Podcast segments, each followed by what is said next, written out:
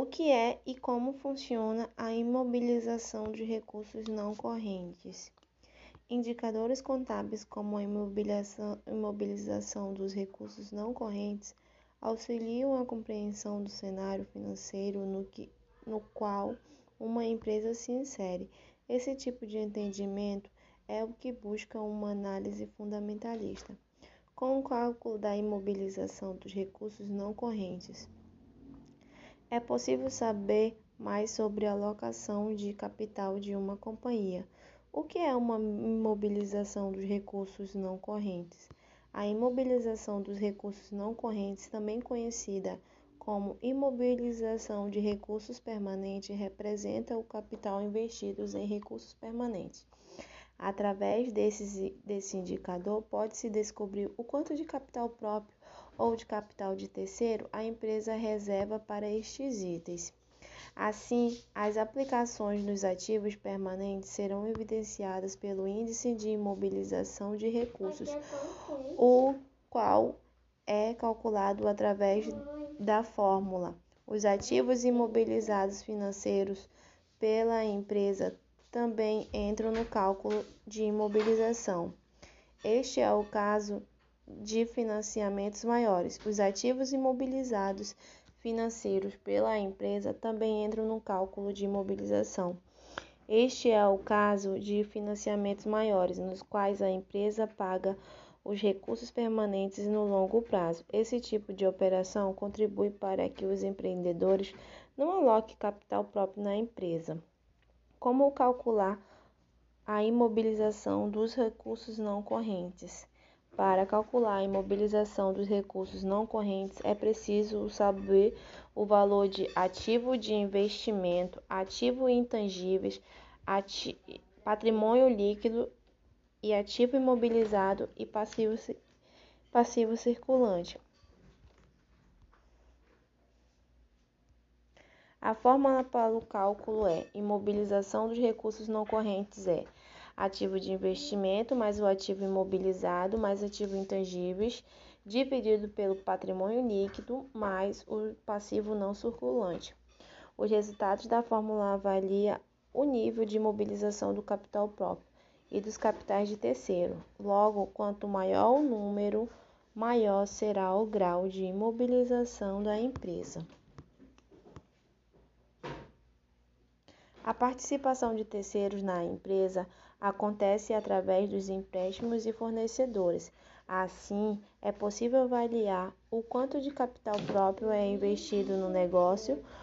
O empréstimo pode estabelecer, pode estabelecer a relação de, de cada participação através da fórmula. O empresário pode estabelecer a relação de cada participação através da fórmula. Participação de terceiros, passivo circulante. É, participação de terceiros, passivo circulante, mais passivo não circulante dividido pelo total. Passivo circulante mais, ativo, mais passivo circulante mais passivo não circulante. Assim, quanto mais próximo de um for a participação de terceiros, maior é a dependência de empréstimos que tem a empresa. Assim, quanto mais próximo de um for a participação de terceiros, maior é a dependência de empréstimos que tem a empresa. Maior é a dependência de empréstimos que tem a empresa, ou seja, ela não consegue assumir as suas despesas por conta própria. É recomendado que se estabeleça uma relação igual ou inferior a 0,5 nesta fórmula.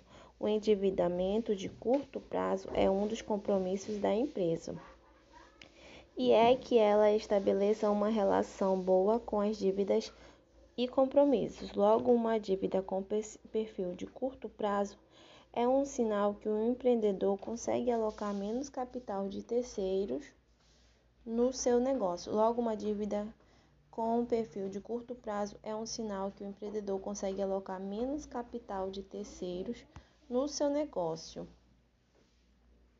Ativo imobilizado. O ativo imobilizado é composto pelos bens tangíveis ou palpáveis são aqueles bens que necessitam de benfeitorias e que ajudam a rentabilidade da empresa.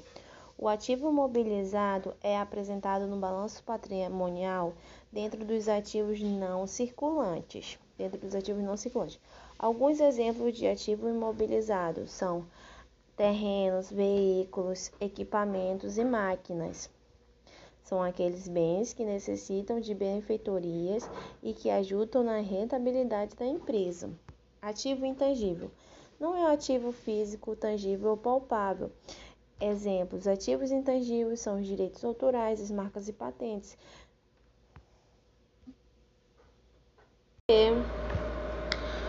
Da elaboração da proposta orçamentária, seção primeira das previsões plurienais, Lei 4.320 de 64. Artigo 23. As receitas e despesas de capital serão objeto de um quadro de recursos e de aplicação de capital, aprovado por decreto do Poder Executivo, abrangendo, no mínimo, um triênio. Parágrafo único. O quadro de recursos e aplicações o quadro de recurso e de aplicação de capital será anualmente reajustado, acrescentando-lhe as previsões de mais de um ano, de modo a assegurar a projeção contínua dos períodos. Artigo 24. O quadro de recursos e de aplicação de capital abrangerá as despesas, 1. Um, as despesas e como couber também as receitas previstas em planos especiais aprovados em leis e destinados a atender a regiões ou setores da administração ou da economia. 2 as despesas à conta de fundos especiais e, como couber, as receitas que os constituam. 3. Em anexos, as despesas de capital das entidades referidas no título 10 desta lei, com a indicação das respectivas receitas para as quais forem previstas transferências de capital. Artigo 25. Os programas constantes do quadro de recursos e de aplicação de capital, sempre que possível, serão sempre que possível, serão correlacionados a metas objetivas em termos de realização de obras e de prestação de serviços. Parágrafo único. Consideram-se metas os resultados que se pretende obter com a realização de cada programa. Artigo 26. A proposta orçamentária conterá o programa anual atualizado dos investimentos, inversões financeiras e transferências previstos no quadro de recursos e de aplicação de capital. Lei Complementar 101 de maio de 2000 estabelece normas de finanças públicas voltadas para a responsabilidade na gestão fiscal e da outras providências.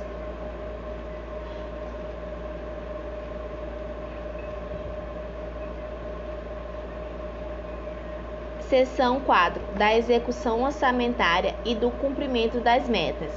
Artigo 8 até 30 dias após a publicação dos orçamentos, nos termos em que dispuser a Lei de Diretrizes Orçamentárias e observados dispostos na linha C do inciso 1 do artigo 4 o Poder Executivo estabelecerá a programação financeira e o cronograma de execução mensal de desembolso. Parágrafo único. Os recursos legalmente vinculados à finalidade específica serão utilizados exclusivamente para atender ao objetivo de sua vinculação, ainda que em exercício diverso daquele em que ocorrer o ingresso. Artigo 9. Artigo 9. Se verificado ao final de um bimestre que a realização da receita poderá não comportar o cumprimento das metas de resultado primário ou nominal estabelecidas no anexo de metas fiscais, os poderes e o Ministério Público promoverão por ato próprio e nos montantes necessários nos 30 dias subsequentes limitação de empenho e movimentação financeira, segundo os critérios fixados pela Lei de Diretrizes Orçamentárias. Inciso 1. No caso do, de restabelecimento da receita prevista, ainda que parcial, a recomposição das dotações cujos desempenhos foram limitados dar-se-á de forma proporcional às reduções efetivas. Inciso 2. Não serão objeto de limitação as despesas que constituam obrigações constitucionais e legais de ente, inclusive aquelas destinadas ao pagamento de serviços da dívida e ressalvadas pela Lei de Diretrizes Orçamentárias. Inciso 3. No caso de os poderes legislativos e judiciário e o Ministério Público não promoverem a limitação no prazo estabelecido no caput, é o Poder Executivo autorizado a limitar os valores financeiros. Inciso terceiro.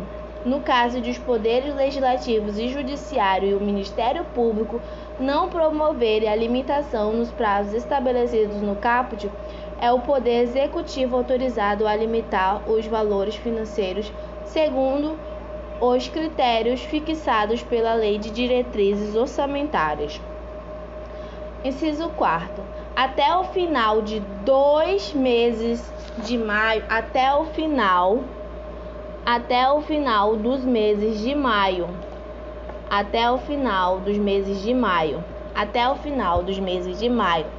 Até o final, de, até o final dos meses de maio, setembro, setembro, fevereiro, fevereiro.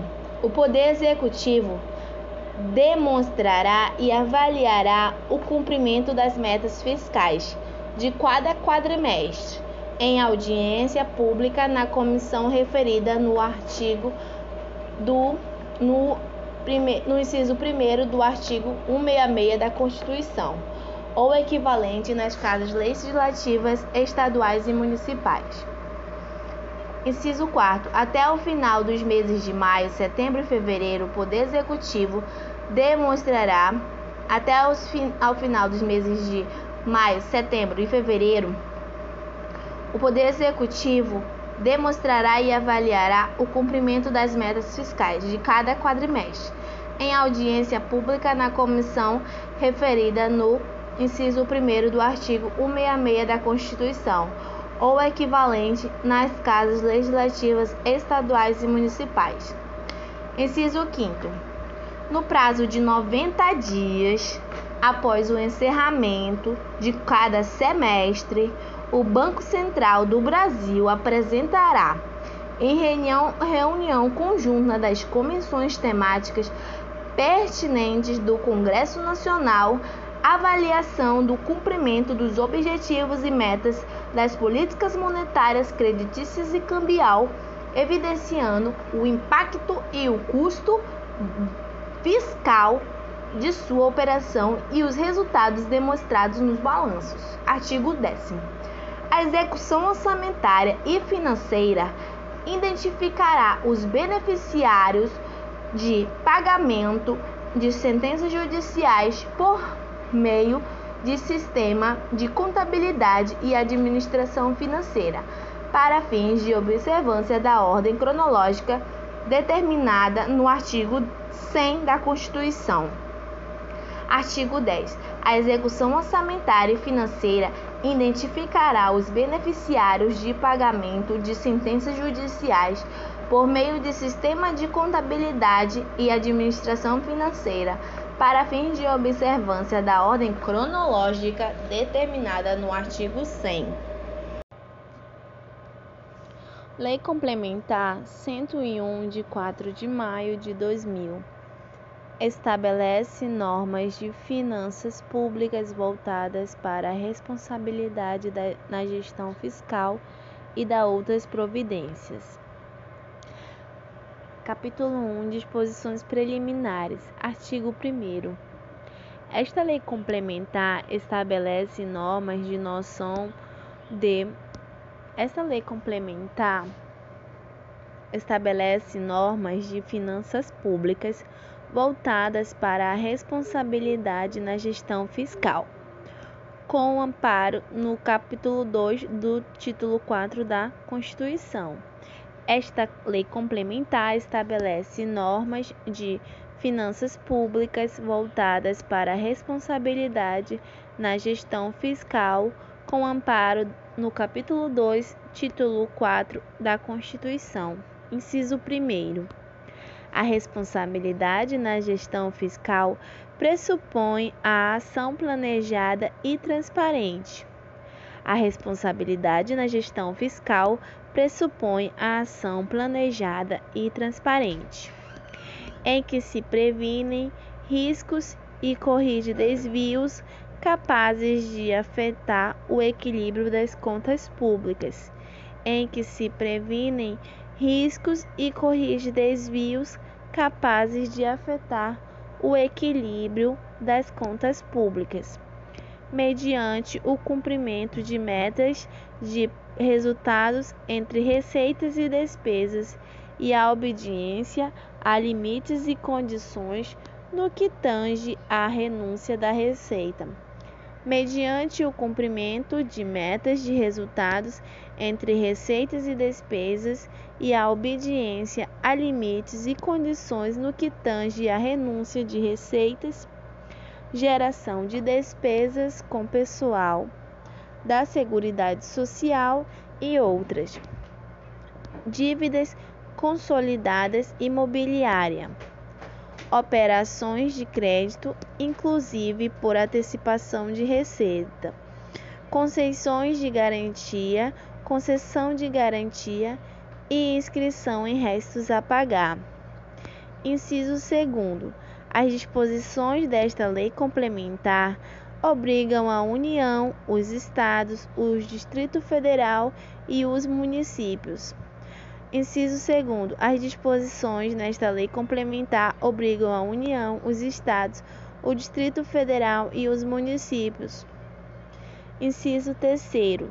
Nas referências: primeiro, a União, aos estados, ao Distrito Federal e aos municípios estão compreendidos a o poder executivo, o poder legislativo, neste abrangidos os tribunais de contas, o poder judiciário e o Ministério Público.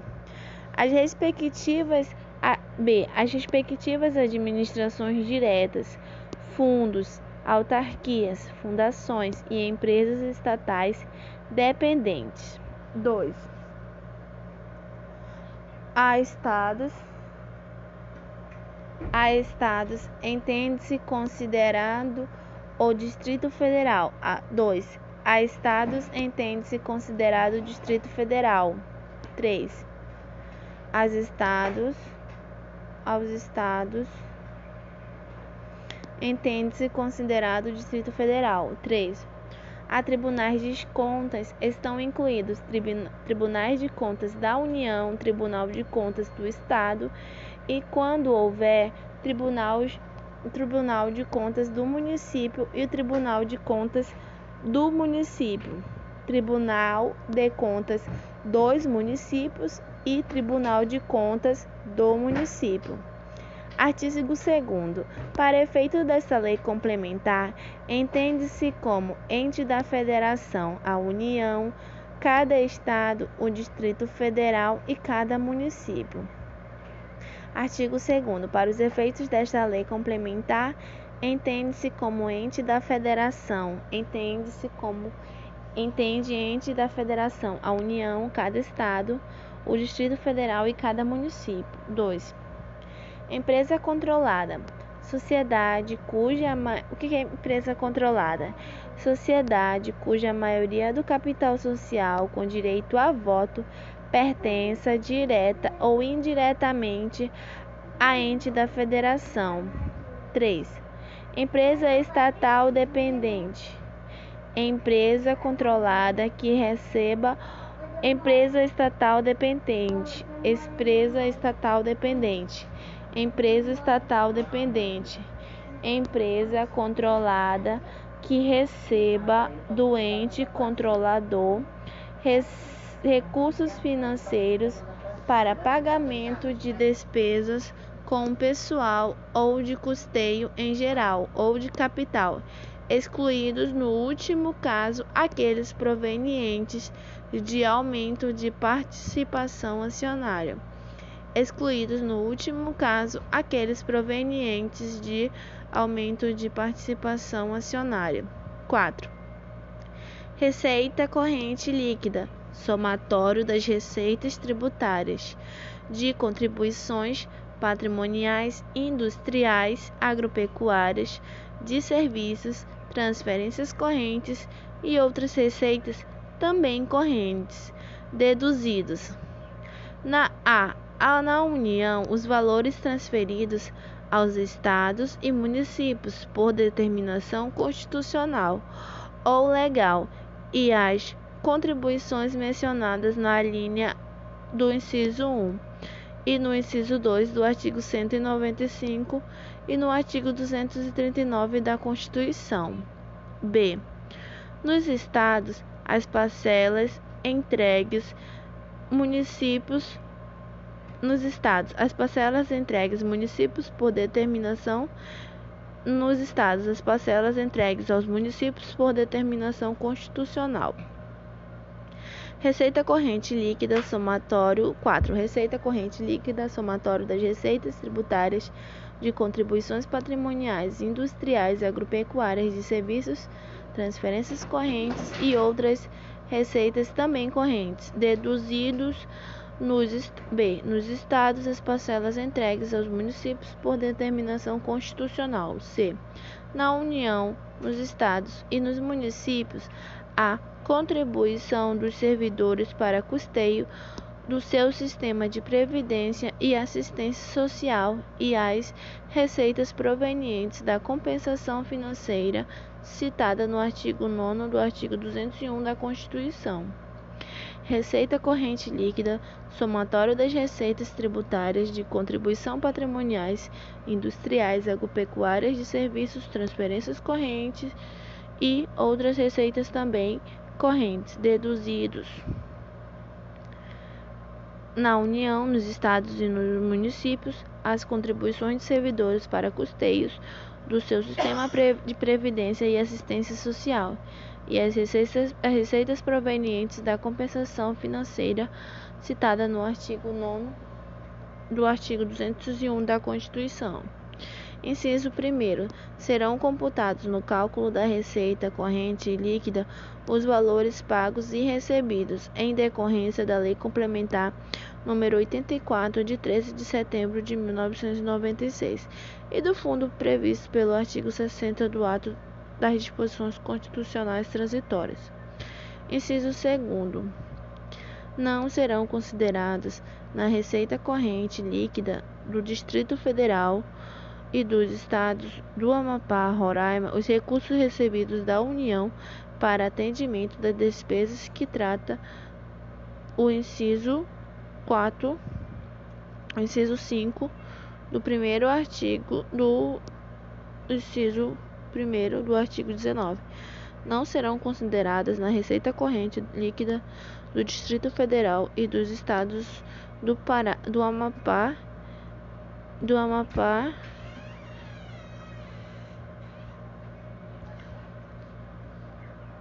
do Amapá e de do Amapá, de Roraima e dos recursos recebidos da União para o atendimento das, das despesas de que trata o inciso 4 do 1 do artigo. Inciso 3. A receita corrente líquida será apurada somando-se as receitas arrecadadas no mês. A receita corrente líquida será apurada somando-se as receitas arrecadadas. A receita corrente líquida será apurada somando-se as receitas arrecadadas no mês, em referência nos 11 anteriores no mês de referência e nos 11 anteriores. A receita corrente líquida será apurada somando-se as receitas arrecadadas no mês em referência e nos 11 anteriores, excluídas duplicidades.